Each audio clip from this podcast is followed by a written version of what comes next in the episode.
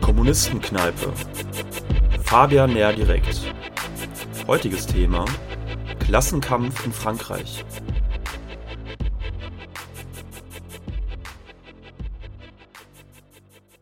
Willkommen in der Kommunistenkneipe. Heute mal wieder mit einer Folge Fabian leer direkt. Aber als allererstes möchte ich Fabian begrüßen. Hallo Fabian. Hallo. Und natürlich begrüße ich auch Paddy. Hi Paddy.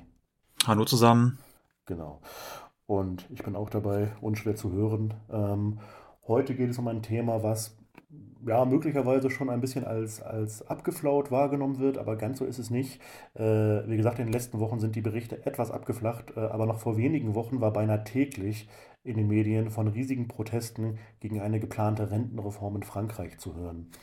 Ähm, ja, und äh, bei dieser Rentenreform handelt es sich um ein Lieblingsvorhaben von Macron, dem französischen Präsidenten, äh, der ja auch der, der allerliebste Präsident der meisten französischen Kapitalisten ist. Äh, Ziel dieser Rentenreform ist, das Renteneintrittsalter von 62 Jahren auf 64 Jahre zu erhöhen. Also eine klare Verschlechterung äh, einer ja, sozialen Errungenschaft der französischen Arbeiterklasse, also gerade wenn man das mal mit Deutschland vergleicht. Mm, in diesem Zusammenhang wird als besonders brisant diskutiert, dass Macron für dieses Vorhaben eigentlich gar keine, also nicht eigentlich, sondern de facto keine parlamentarische Mehrheit hat. Äh, sondern sein Vorhaben mit einem äh, ja, Verfassungsartikel durchsetzen muss, dem Verfassungsartikel 49.3. Das ist also eine quasi diktatorische oder auch monarchische, finde ich, so ein bisschen Vollmacht, mit der man auch am Parlament vorbei äh, bestimmte Vorhaben durchziehen kann als französischer Präsident. Und gegen dieses Vorhaben, diese massive soziale Verschlechterung, hat sich tatsächlich massenhafter militanter Widerstand geregt. Und der ist bis heute nicht richtig abgeflaut.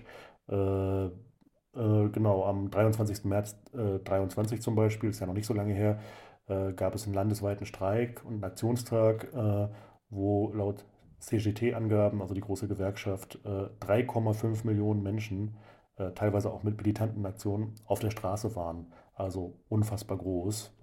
da blickt man manchmal neidisch nach Frankreich. Ähm, was es genau damit aber auf sich hat, das wollen wir heute besprechen. Und Fabian, du hast dich ja viel mit Frankreich und den dortigen Protesten äh, beschäftigt, hast in deinem Podcast auch darüber berichtet, auch zu anderen Fragen der französischen Politik, so in den letzten Wochen und Monaten. Deswegen äh, frage ich erstmal vorweg, habe ich was Relevantes vergessen in der Darstellung? Also was sollte man eigentlich begreifen als Marxist, wenn man darüber redet? Und wie ordnest du das Geschehen gegenwärtig und seine Vorgeschichte ein? Also muss eine kleine Korrektur machen, die in der medialen Berichterstattung aber auch immer verzerrt dargestellt wird. Das ist das mit dem Renteneintrittsalter. Äh, das Renteneintrittsalter ist in Frankreich nicht einfach generell 62. Das ist ja ein Thema, das immer wieder in deutschen Medien gerade hochgejazzt wird, dass man zeigt, die verwöhnten Franzosen gehen schon mit 62 in Rente, die Deutschen so und so viel später und die Franzosen sollen sich mal nicht beschweren. Die bisherige Regelung bedeutete, dass man mit 62 Jahren abschlagsfrei in Rente gehen konnte, wenn man zu diesem Zeitpunkt 42 Jahre berufstätig war und eingezahlt hat. Was mittlerweile mit der zunehmenden Akademisierung der Ausbildung natürlich auf die Mehrheit der jüngeren Leute überhaupt nicht mehr zutrifft die Veränderungen, die Macron jetzt durchsetzen will, durchgesetzt hat, ist, dass man mit 64 abschlagsfreien Rente gehen kann, wenn man 43 Jahre mindestens gearbeitet hat zu diesem Zeitpunkt. Das heißt, die äh, notwendige Arbeitszeit wird um ein Jahr verlängert und auf die meisten Leute trifft das gar nicht zu. Es ist nur so, dass durch diese Reform sich jetzt das Alter nach hinten verschiebt, wo man theoretisch abschlagsfrei in Rente gehen könnte. Die meisten Franzosen gehen aber eh später in Rente und das wird jetzt halt nochmal zwei Jahre nach hinten geschoben.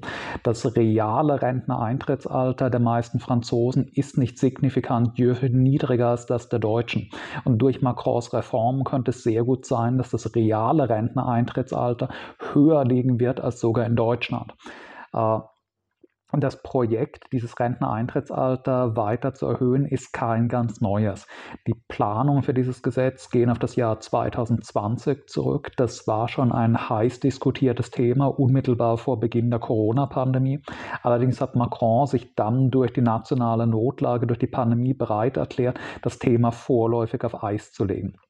Erst nachdem 2022 die pandemische Situation sich einigermaßen beruhigt hatte, hat Macron es wieder aufgegriffen, in ein konkretes Gesetzesvorhaben gegossen und dann im Eilschritt innerhalb von wenigen Monaten es durchgepeitscht und alle äh, verfassungsmäßigen Hürden dafür genommen. Wir haben jetzt in Deutschland das Thema groß wahrgenommen, eigentlich erst so ab März, als der Höhepunkt der Massenproteste in Frankreich war. In Frankreich war das aber schon ein relevantes Thema seit 2020, 2022. Und das war schon seit Monaten, seit einem halben, einem Jahr eines der Themen, das zur schärfsten sozialen Polarisierung in Frankreich geführt hat und zur größten Isolation von Macron. Das heißt, das Thema ist nicht so ganz neu, wie es aus deutscher Perspektive scheint teilweise. Mhm. Ähm, ja, was ja auch auffällt, ähm, so im Vergleich zwischen Frankreich und Deutschland, also jetzt nicht nur aktuell, sondern halt auch ähm, in den letzten Jahren oder in der Vergangenheit, dass es ja vielleicht zu Frankreich und Deutschland ziemlich ruhig ist, wenn es um, wenn, wenn, wenn Sozialabbau passiert, ähm, oder auch angesichts der aktuellen sozialen Verwerfungen. Ähm, oder auch das Renteneintrittsalter in Deutschland konnte ja auch erhöht werden, ohne wirklich nennenswerten Widerstand auf, der, auf den Straßen oder in der Bevölkerung. Und da frage ich mich so ein bisschen, woran das liegen könnte. Also wie erklärst du das eigentlich, diesen Unterschied, dass die französische Bevölkerung und die Arbeiterinnenklasse in Frankreich deutlich widerständiger wirken bei ja, neoliberalen Angriffen auf den Sozialstaat oder auf allgemein soziale Errungenschaften im Vergleich zu Deutschland. Also ein Aspekt, der sicher relevant ist, ist die juristische Ausgangslage, dass in Frankreich politische Streiks grundsätzlich legal sind und das auch auf Beamte sich erstreckt. Es gibt anders als in Deutschland kaum eine Beschränkung des Streikrechts. Jede Branche, jeder Betrieb, in der man eine Mehrheit für einen Streik findet, kann unbegrenzt lange und auch mit einem dezidiert politischen Anliegen streiken. Äh, nun ist es allerdings etwas, was zum Beispiel in Österreich oder anderen europäischen Staaten ganz ähnlich Ähnliches und trotzdem sehen wir nicht eine solche Streikbereitschaft wie in Frankreich. Das andere und ausschlaggebendere dürfte sein, dass die französischen Gewerkschaften wesentlich linker stehen als die deutschen Gewerkschaften und dass sie eine dezidierte politische Ausrichtung haben. In Frankreich die äh, besonders weit links stehende äh, CGT-Gewerkschaft, eine der zwei großen Massengewerkschaften mit einer dezidiert politischen Ausrichtung, unterscheidet sich diametral von dem, was im der DGB in Deutschland oder der ÖGB in Österreich ist. Sie sehen sich eben nicht nur als eine rein trade-unionistische Interessenvertretung am Arbeitsplatz, sondern als eine politische Organisation, die dezidiert linke, teilweise sozialistisch angehauchte Ziele vertritt, die den Streik und Arbeitskämpfe als ein Mosaikstein in politischen Kämpfen um die Gestaltung der französischen Gesellschaft ansieht. Und dadurch haben solche Arbeitskämpfe haben Streikbewegungen in Frankreich einerseits eine tatkräftige, entschlossene linke Führung in Form der linken Massengewerkschaften und andererseits sind sie eben keine isolierten Branchen oder isolierte arbeitsrechtliche äh, Konflikte. Es sind dezidiert politische Konflikte in einem Kampf um die Neugestaltung der Gesellschaft. ich glaube, dass das Ausschlaggebendste eben ist die völlig andere Struktur der Gewerkschaften. Dass es in Deutschland einfach keine linken, sich als dezidiert politische Kampfkraft verstehenden Massengewerkschaften wie den CGT gibt, sondern nur den DGB, der sich eben als eine dezidiert trade-unionistische, tagespolitische Interessenvertretung in den Betrieben selbst versteht und nicht als eine politische Kampfkraft. Ja, auf jeden Fall, das wird eine große Rolle spielen. Ähm, neben anderen Faktoren vielleicht auch wie eine andere Protestkultur oder allgemeine eine politische Kultur, die vielleicht auch deutlich stärker vielleicht auch auf Polarisierung setzt oder ähm, wo auch Militanz vielleicht auch irgendwie akzeptierter ist, aber ähm, ja genau, ich glaube, das, das ist auf mich der Grund. Was mich auch noch interessieren würde, 2018 war das Jahr, ähm, also Ende 2018 ungefähr, wo in Frankreich die sogenannte Gelbwestenbewegung entstanden ist, als, als Reaktion auf die geplante Besteuerung von Diesel oder Kraftstoffen ähm, durch Macron damals.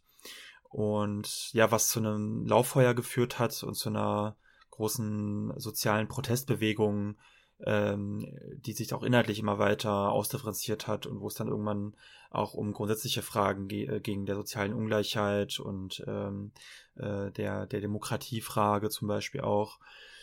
Ähm, in den letzten Jahren ist die Gelbwestenbewegung aber von dem, was ich weiß, was abgeflaut von ihrer, von ihrer Stärke und ähm, deswegen wollte ich dich mal fragen, weißt du eigentlich, welche Rolle die Gelbwestenbewegung heute noch spielt und vor allem auch in den heutigen Protesten gegen die Rentenreform?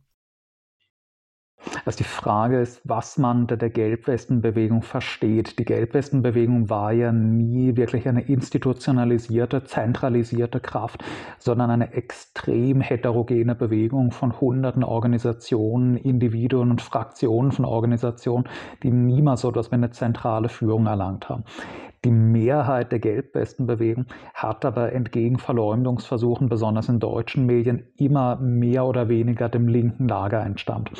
Die Masse derjenigen, die organisatorisch eine Rolle gespielt haben bei der Gelbwestenbewegung, spielen heute natürlich auch eine Rolle bei den Protesten gegen die Rentenreform. Die Kräfte die am ehesten politisch der Gelbwestenbewegung das Gesicht gegeben haben, sind heute überwiegend organisiert in diesem linken französischen Parteienbündnis NUPES, das von äh, das von Mélenchon geleitet wird, das eine Sammelbewegung verschiedener linker und ökologischer Bewegungen ist. NUPES kann man berechtigtermaßen als die Nachfolgebewegung der Gelbwestenbewegung verstehen. Das ist äh, 2022 formell erst gegründet worden, besteht aber überwiegend aus linken Organisationen, die damals auch schon existiert haben. Das heißt, die Masse der Gelbwestenbewegung ist heute natürlich auch ein Teil der Anti-Rentenreformbewegung. Es hat wenige Teile der Gelbwestenbewegung gegeben, die seitdem irgendwie einen pro-makronistischen Kurs angenommen hätten. Es gab natürlich in der Gelbwestenbewegung auch immer rechte Elemente, die versucht haben, eine Rolle zu spielen, die minoritär waren. Aber selbst diese rechten Ränder der Gelbwestenbewegung sind alle antimakronistisch und heute wieder bei den Protesten gegen die Rentenreform dabei, wie bei den Massenprotesten gegen die Rentenreform, ja auch durchaus Leute vom Rassemblement National wieder versuchen teilzunehmen, aber dort keine relevante Rolle spielen. Aber wie gesagt, mehr oder weniger, was bei den Gelbwesten eine Rolle gespielt hat, ist heute auch dabei bei den Anti-Rentenreform-Protesten. Ja, du hast ja jetzt schon Lübes erwähnt. Ähm, mich würde interessieren, wie ist denn das generell? Also welche Rolle haben denn organisierte Linke, also zum Beispiel auch die Kommunistische Partei oder linksradikale Gruppen äh, gespielt? Ähm, was sind da die relevantesten Kräfte? Also Lübes hast du schon erwähnt, aber es gibt ja auch noch andere kleinere Gruppen. Die NPA heißt sie, glaube ich, ist eine trotzkistische Organisation, vergleichsweise groß, soweit ich weiß. Ähm, wie sieht das da aus? Ähm, vielleicht magst du mal so einen kleinen Einblick geben. Also die NUPES hat eine herausragende Rolle gespielt, weil der Kampf gegen die Rentenreform ja zwei verschiedene Ebenen hatte. Das war und ist einmal der Kampf der auf der Straße, die Massendemonstration gegen die Rentenreform. Es ist aber auch ein juristischer und ein parlamentarischer Kampf dagegen geführt worden. Und in diesem parlamentarischen Kampf hat die NUPES eben die Zentralrolle gespielt. Es ist ja so, dass bevor der Höhepunkt der Massenbewegung auf der Straße erreicht war, man versucht hat auszuschöpfen, was an legalen politischem Widerstand im Rahmen des Parlaments möglich ist, durch zwei Misstrauensanträge, durch das Anrufen des Verfassungsrates, durch das Einlegen einer Klage beim Verfassungsgerichtshof und da war Nupes die äh, eine entscheidende Rolle. Allerdings war es jetzt so, dass im parlamentarischen Kampf die meisten Kräfte nicht nur der Linken, sondern auch der Mitte sich gegen Macron gestellt haben. Der einer der zwei Misstrauensanträge, die gegen also nicht direkt gegen Macron, aber gegen die von Macron ernannte Regierung von Elisabeth Born gestellt wurden, wäre beinahe durchgekommen. Der zweite Misstrauensantrag hat, äh, ich glaube, 287 Stimmen gebraucht in der Nationalversammlung und hat 278 bekommen. Das heißt, es wäre tatsächlich fast auf legalem Weg die Regierung gestürzt worden durch diesen Misstrauensantrag. Und das war nur möglich, weil nicht nur die Linke sich gegen Macron gestellt hat, sondern auch weite Teile des Zentrums und sogar der politischen Rechten. Äh, der zweite Misstrauensantrag ist ausgegangen von einem etwas diffusen äh, politischen Bündnis der Lio, der Liot-Bewegung, die eine zentristisch-liberale Bewegung ist, gleichzeitig aber auch von korsischen Nationalisten dominiert wird, die ja Macron vorwerfen, dass er einen Kurs der nationalen Unterdrückung gegen Frankreich fährt in massiver Weise. Die haben diesen Misstrauensantrag gestellt, den denen hat sich eben Nupes angeschlossen. Denen haben sich aber auch Teile der Republikaner, also der Konservativen, der klassisch äh, rechtsliberalen Rechts-Mitte-Bewegung angeschlossen. Das heißt, selbst diese konservativen Kernschichten der politischen Interessenvertretung des französischen Bürgertums sind brüchig geworden. Sogar aus den Republikanern ist etwa ein Dutzend auf die Seite der Linken übergegangen, hat sich gegen Macron gestellt. Bei einem Gesetz, das so evident die Schrift eines bürgerlichen Klassengesetzes trägt wie kaum etwas in den letzten Jahren. Macron hat als Basis eigentlich nur noch seinen eigenen Wahlverein und Teile der konservativen Republikaner. Das heißt, Macron kann sich heute eigentlich nicht mehr als ein zentristischer oder Mittepräsident darstellen. Er ist heute ein reiner Präsident der Rechten, nicht der äh, populistischen Rechten des Rassemblement National, die dezidiert antimakronistisch sind und auch einen Misstrauensantrag gestellt haben gegen die Rentenreform. Aber Macron steht heute nur noch auf der Unterstützung der konservativen konservativen, traditionalistischen rechten Eliten und des gehobenen Bürgertums. Das hat sich eben auch im Parlament gezeigt. Nachdem dann im Parlament äh, die legalen Möglichkeiten des Widerstands ausgeschöpft waren, nachdem die zwei Misstrauensanträge gescheitert waren, nachdem der Verfassungsrat äh, seine Zustimmung gegeben hat zur Rentenreform, nachdem die Klagen nichts gebracht haben. Erst da ist der Höhepunkt der Mobilisierung auf der Straße erreicht worden. Und dort waren teilweise wieder Nupes das Ausschlaggebende. Andererseits natürlich die CGT und die anderen linksorientierten Großgewerkschaften, das waren die treibenden Kräfte, vor allem Nupes und CGT.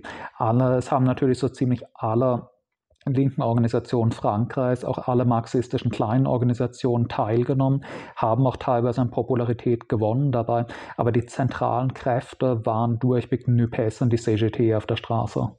Mhm. Und wenn du das alles so beschreibst, ähm, gibt es denn eine gewisse Wahrscheinlichkeit, dass Macron über diese ganze äh, Geschichte auch äh, fallen kann, also dass er darüber stürzen kann? Oder ist es wahrscheinlich, dass er erstmal versucht, auch Teile der Rentenreform zurückzunehmen, die ganze Rentenreform vielleicht. Also wie, wie schätzt du das ein? Also, dass er sie zurücknimmt, scheint unwahrscheinlich. Macron tatsächlich in den letzten Monaten eine so kompromisslose Härte gezeigt, jedes noch so kleine Zugeständnis an die Arbeiterinnenbewegung abgelehnt, dass eigentlich jedes Zurückrudern als eine persönliche Niederlage betrachtet würde. Noch dazu, wo es eben jetzt keine wirklichen legalen politischen Widerstandsmöglichkeiten mehr gibt. Also politisch kann man gegen die Rentenreform vorläufig nichts mehr unternehmen. Das Einzige, was man legal noch machen kann, ist ein Referendum anstrengen gegen das Gesetz, was auch angekündigt wurde von NUPES und anderen Anti-Macron-Kräften, dass man das tun will. Das Problem ist nur, ein Referendum kann man in Frankreich nur gegen ein Gesetz unternehmen, das schon mindestens ein Jahr in Kraft ist. Das heißt, legal ein Referendum kann erst unternommen werden, wenn die Wogen sich schon einigermaßen geglättet haben und das Gesetz bereits als gesellschaftliche Normalität erscheint. Das Problem in Frankreich, äh, ob Macron darüber fallen könnte, ist das eben generell der Staatspräsident im Rahmen der französischen Verfassung der Fünften Republik eine quasi monarchische Stellung hat. Nachdem ein Staatspräsident einmal gewählt ist, gibt es praktisch keine Möglichkeit, den Präsidenten vor Ende seiner Amtszeit wieder loszuwerden. Man kann einen Misstrauensantrag gegen die von diesem Staatspräsidenten äh, gebildete Regierung und den Ministerpräsidenten erwirken, aber nicht gegen den Präsidenten selbst. Das heißt, selbst wenn jetzt äh, die Misstrauensanträge gegen die Rentenreform erfolgreich gewesen wären, dann wäre die von Macron ernannte Regierung Elisabeth Borns gestürzt, aber nicht Macron selbst. Und das ist eben in Frankreich eine Besonderheit der Lage dass die Kämpfe gegen die Austerität, gegen den Sozialkahlschlag einhergehen mit politischen Kämpfen gegen ein autoritäres politisches System als in den 50er Jahren, als Charles de Gaulle die heutige Verfassung der Fünften Republik durchgesetzt hat, hat er sich selbst beglückwünscht, dass er damit Monarchie und Republik endlich miteinander versöhnt habe. Es war schon dezidiert so konzipiert, dass der Staatspräsident quasi der Nachfolger der Könige ist, dass er eine königsartige Stellung einnimmt während seiner Amtszeit. Das bedeutet eben, es gibt politisch und juristisch de facto keine Möglichkeit, wie man legal einen amtierenden Staatspräsidenten loswerden kann. Man kann nur durch ein Drehen der Massenstimmung unmöglich machen, dass er wiedergewählt wird und seine Stellung halt sozial unhaltbar machen. Und das ist genau das, was sich eben andeutet. Die Popularität Macrons ist während der Diskussion um die Rentenreform derart kollabiert, dass kaum vorstellbar ist, dass Macron noch einmal gewählt werden könnte oder seine Regierung in Zukunft irgendeine soziale Basis haben. Man kann natürlich äh, durch Misstrauensvoten immer wieder von Macron gestellte Regierungen abwählen und dadurch auch ein Klima der Instabilität schaffen, dass Macron praktisch kaum noch durchregieren kann. Aber die Person Macron selbst kann man legal nicht mehr loswerden bis zu den nächsten Wahlen. Aber wie gesagt, es sieht eben alles danach aus, dass Macron bei diesen nächsten Wahlen keine soziale Basis mehr haben wird. Also was ich ja auch krass finde, jetzt so neben dem autoritären Politikstil von Macron, auch das Ausmaß der, der Polizeigewalt in Frankreich und auch der Grad der Militarisierung der französischen Polizei. Also zum Beispiel ist es ja so, dass man vielleicht in Deutschland ähm, französische Polizisten Tränengasgranaten abschießen dürfen, mit Gummigeschoss schießen dürfen und es gibt da auch teilweise Spezialeinheiten der Polizei, die fast schon, keine Ahnung, wie, wie Gangs gekleidet sind und dann in kleinen Einheiten äh, in Demonstrationen reinstürmen, um Leute rauszuziehen und so. Und äh, ja, das finde ich auch jedes Mal irgendwie voll, voll erschreckend. Und Macron hat ja die Polizei auch sehr dezidiert darin ermuntert. Das ist ja so, dass äh, in Deutschland, wo Macron immer wieder als der moderate Kandidat oder der Kandidat der Mitte dargestellt wird, ausgeblendet wird, dass Macron ja sehr dezidiert in Frankreich sich positioniert als der Kandidat von hartem, rücksichtslosem Law and Order und als der, Poli der Präsident der Polizei. Macron hat die radikalsten Pro-Polizeigesetze durchgesetzt, die in Frankreich seit der Vichy-Regierung erlassen wurden. Der Höhepunkt davon war das müsste 2019 oder 20 gewesen sein, das Gesetz, das Macron durchgebracht hat, dass das Filmen von Polizisten im Einsatz oder das Fotografieren von Polizisten im Einsatz mit mehreren Jahren Haft bestraft. Man kann jetzt in Frankreich de facto, ohne zu riskieren, dafür in den Knast zu kommen, keine Aufnahmen von Polizisten mehr anfertigen. Macron hat schon bei den Gelbwesten-Protesten und jetzt bei den Protesten jede Art von Polizeigewalt gedeckt, sich zu 100 Prozent dahinter gestellt. Die Polizei mehr oder weniger angefeuert, keine Gnade zu geben und dem allen rechtlichen Rahmen dafür geschaffen, dass das Anprangern von Polizeigewalt kaum möglich ist. Und das führt auch dazu, dass Macron in Frankreich mittlerweile eben mehrheitlich als ein brutaler Diktator wahrgenommen wird. Ich habe es gerade erst gelesen, eine Ende April äh, durchgeführte Umfrage in Frankreich wo die äh, Bevölkerung danach gefragt wurde, was für Attribute, was für Eigenschaften sie mit Macron assoziieren. Etwa 70 Prozent der Befragten assoziieren mit Macron die Eigenschaft brutal. Und 70 bis 80 Prozent der Bevölkerung sagen mittlerweile in Umfragen, dass sie kategorisch gegen die Regierung Macron an sich stehen. Was jetzt die Rentenreform angeht, sind von der Gesamtbevölkerung etwa 80 Prozent dagegen, unter den Erwerbstätigen etwa 90 bis 95 Prozent. Das heißt, Macron hat de facto keine soziale Basis mehr, außer den härtest autoritären rechten Teilen des gehobenen Bürgertums. Selbst die Mittelschichten einer zentristischen proeuropäischen Orientierung, die in den letzten Jahren Macron gestützt haben, sind mittlerweile abgestoßen von Macrons diktatorischem Verhalten. Macron hat eigentlich außer der gehoben bürgerlichen, traditionellen, elitären Rechten keine soziale Basis mehr in Frankreich. Ja, also was ich mich auch frage, so ein bisschen, ähm, also ich habe mir schon gefragt damals bei der Gelbwestenbewegung, ähm, aber jetzt auch aktuell bei den Protesten, ähm, wenn ähnliche Massenbewegungen auch in Deutschland entstehen würden, ob deutsche Linke im selben Ausmaß wie in Frankreich ähm, dort erfolgreich intervenieren würden. Ähm, ich habe das Gefühl, dass zum Beispiel, wenn wir in Deutschland was ähnliches hätten wie, wie die Gelbwestenbewegung, dass wahrscheinlich viele Linke gar nicht, ähm, gar nicht bereit wären zu intervenieren, ähnlich wie auch bei den aktuellen Friedensdemonstrationen mit der Argumentation, weil auch Rechte irgendwie mitmischen, dass man auf gar keinen Fall dort äh, anwesend sein darf. Ähm, deswegen, ich frage mich so ein bisschen, also, oder was glaubst du, Fabian, was können eigentlich deutsche Linke so lernen aus, aus der Arbeit von französischen Linken ähm, in solchen Bewegungen? Also ich glaube, ich teile die Einschätzung, dass eine solche Massenmobilisierung in Deutschland weniger erfolgreich als in Frankreich wäre.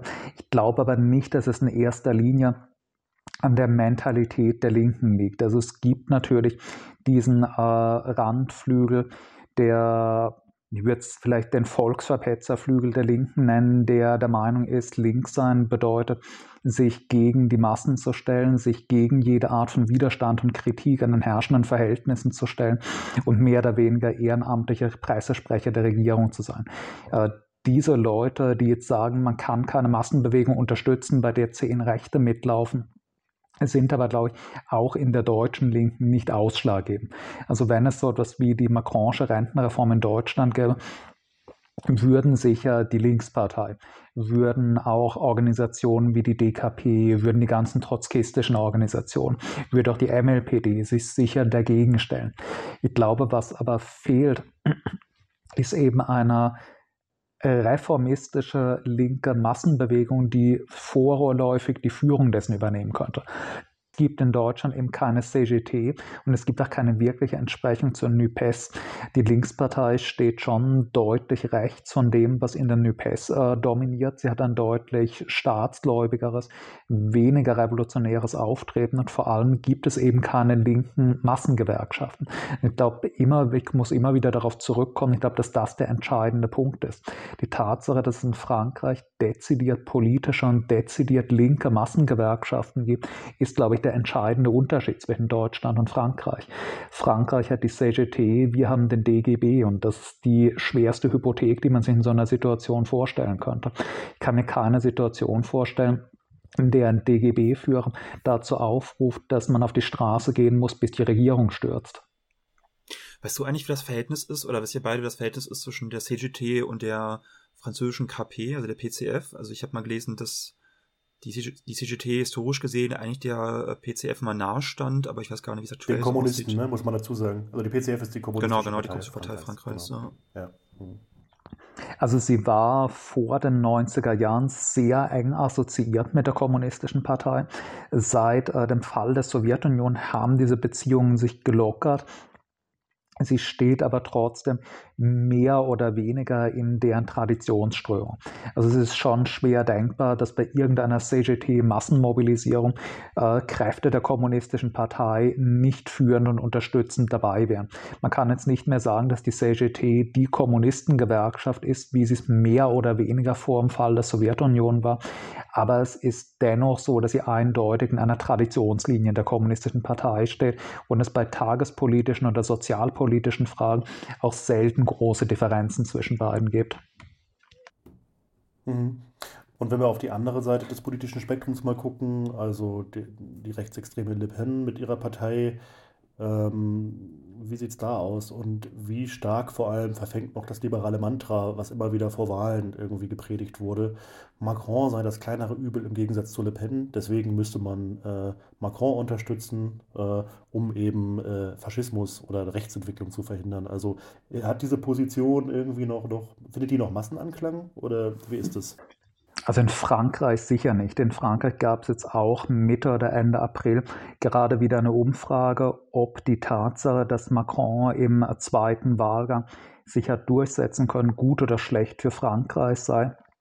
Das haben 70 Prozent der Befragten beantwortet, mit es sei ein Unglück für Frankreich, dass Macron wiedergewählt wurde.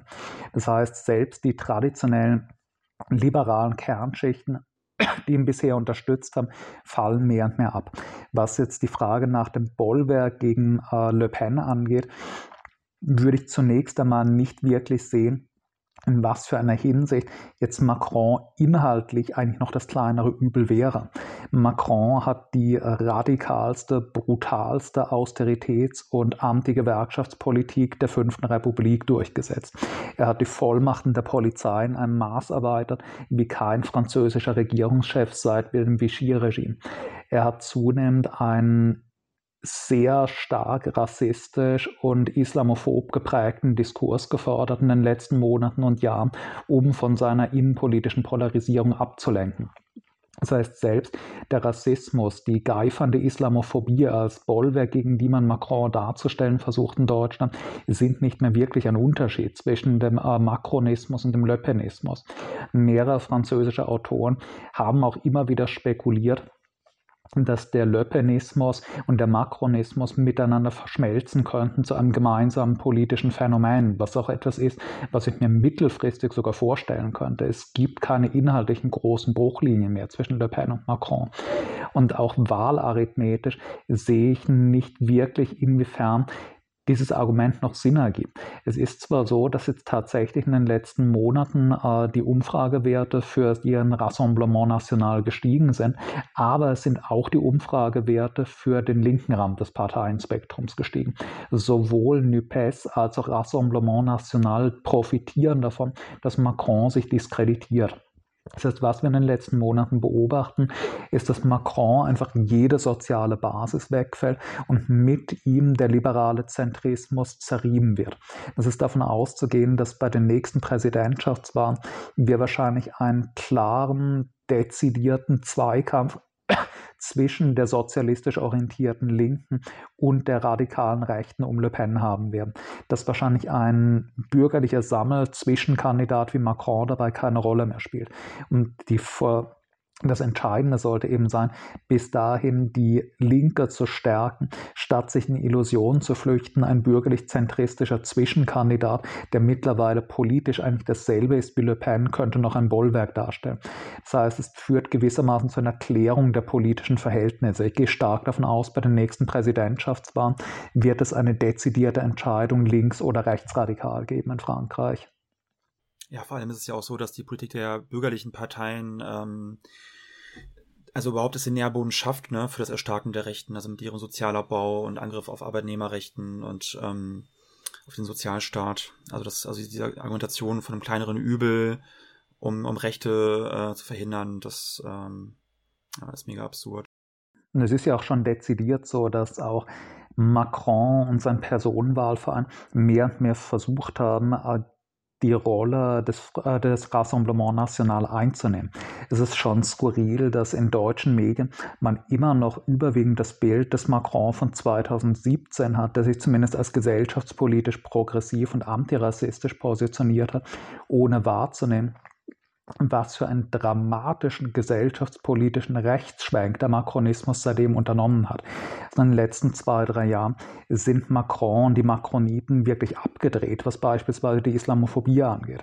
Macrons Minister stellen sich mittlerweile in Fernsehsendungen öffentlich hin und toben gegen äh, die Diskreditierung des französischen Kolonialismus. Einer von Macrons Ministern beispielsweise ist in einer TV-Talkrunde ausgerastet und hat empört einen linken Aktivisten gefragt, ob Frankreich sich etwa für sein Kolonialreich entschuldigen solle. Ein anderer Minister Macrons hat die Verschwörungstheorie ausgebrütet, dass Islamismus und Linke eine gemeinsame staatsfeindliche Organisation seien, die er den Islamogoschismus getauft hat. Das heißt, die drehen mittlerweile, was Rassismus und Islamophobie angeht, einfach in einem Maß durch, das sich nicht mehr unterscheidet vom Rassemblement National. Ja, die Frage stellt sich natürlich jetzt abschließend, äh, wie geht's eigentlich weiter? Also mit der, mit der, mit der Pressbewegung gegen die Rentenreform und allgemein gegen Macron.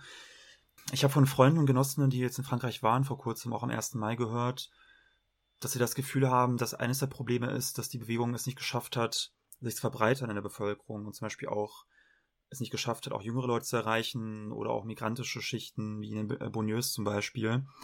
Ähm, wie siehst du das? Also, wie schätzt du so die Entwicklung ein in nächster Zeit der, der Bewegung oder der Zukunft ähm, der Bewegung? Also also dass die Bewegung dazu führt, dass Macron stürzt in den nächsten Monaten, halte ich aus den vorhin schon skizzierten Gründen für ausgeschlossen, weil der legale Rahmen, wie man gegen Macron vorgehen kann, der ist in der Frage der Rentenreform nun einmal ausgeschöpft. Und davon, dass jetzt in den nächsten Monaten äh, die Masse der Demonstranten Paris besetzt, eine revolutionäre Kommune ausruft, würde ich jetzt auch nicht ausgehen. Ich würde aber trotzdem nicht sagen, dass diese Bewegung erfolglos war. Das Resultat der Bewegung war definitiv das Zerreiben der sozialen Basis von Macron. Die Bewegung wird auf jeden Fall dazu geführt haben, dass es glaube ich, unter keinen Umständen eine Wiederwahl von Macron geben wird.